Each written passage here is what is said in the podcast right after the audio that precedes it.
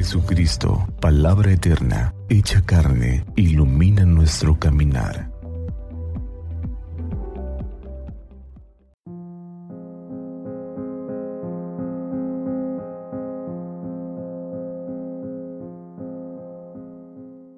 ...5 de noviembre... ...domingo 31 del tiempo ordinario del Santo Evangelio según San Mateo capítulo 23 versos del 1 al 12. En aquel tiempo Jesús dijo a las multitudes y a sus discípulos, En la cátedra de Moisés se han sentado los escribas y fariseos. Hagan pues todo lo que les digan, pero no imiten sus obras, porque dicen una cosa y hacen otra. Hacen fardos muy pesados y difíciles de llevar y los echan sobre las espaldas de los hombres, pero ellos ni con el dedo los quieren mover. Todo lo hacen para que los vea la gente. Ensanchan las filacterias y las franjas del manto. Les agrada ocupar los primeros lugares en los banquetes y los asientos de honor en las sinagogas.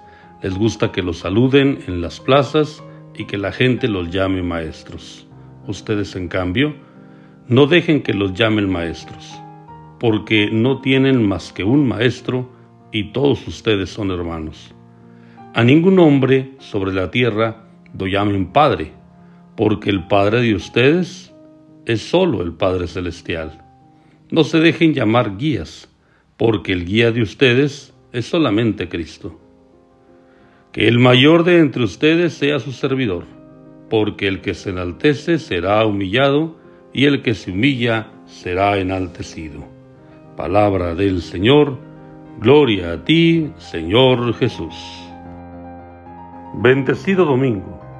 Los saludo en nombre de Cristo Jesús, nuestro Salvador.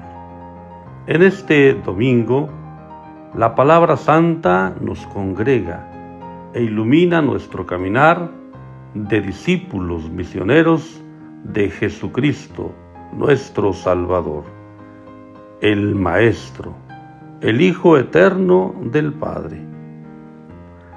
Jesús nos advierte respecto a la conducta de los escribas y fariseos. Se han sentado en la cátedra de Moisés. Son capaces de enseñar, sin embargo, no viven según esa enseñanza. Viven de la apariencia, buscan la adulación, el aplauso, todo lo hacen para que la gente tenga una buena impresión suya. Viven en el cumplimiento, cumplen, pero mienten. Sin embargo, esta hipocresía los lleva a ser fardos pesados para los demás, a imponer cargas a los otros que realmente ni siquiera ellos cumplen. Nosotros, los adultos en la fe, los que tenemos a nuestro cargo personas, piensen ustedes, padres de familia, religiosos, religiosas, y nosotros, sacerdotes, tenemos que estar alertas para que no vivamos nuestra fe divorciada de nuestra vida.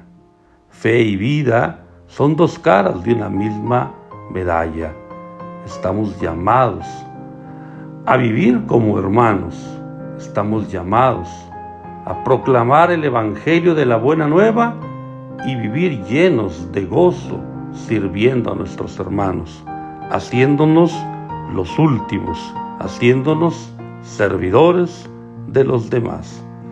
Que todas nuestras acciones no tengan una segunda intención, que solo tengan una, y esta sea recta, amar a Dios y servirlo en nuestros hermanos. Que Santa María de Guadalupe, nuestra Madre, nos cubra con su manto y nos tenga en su regazo, para que iluminados por la palabra del Señor, tengamos un día lleno de bendiciones.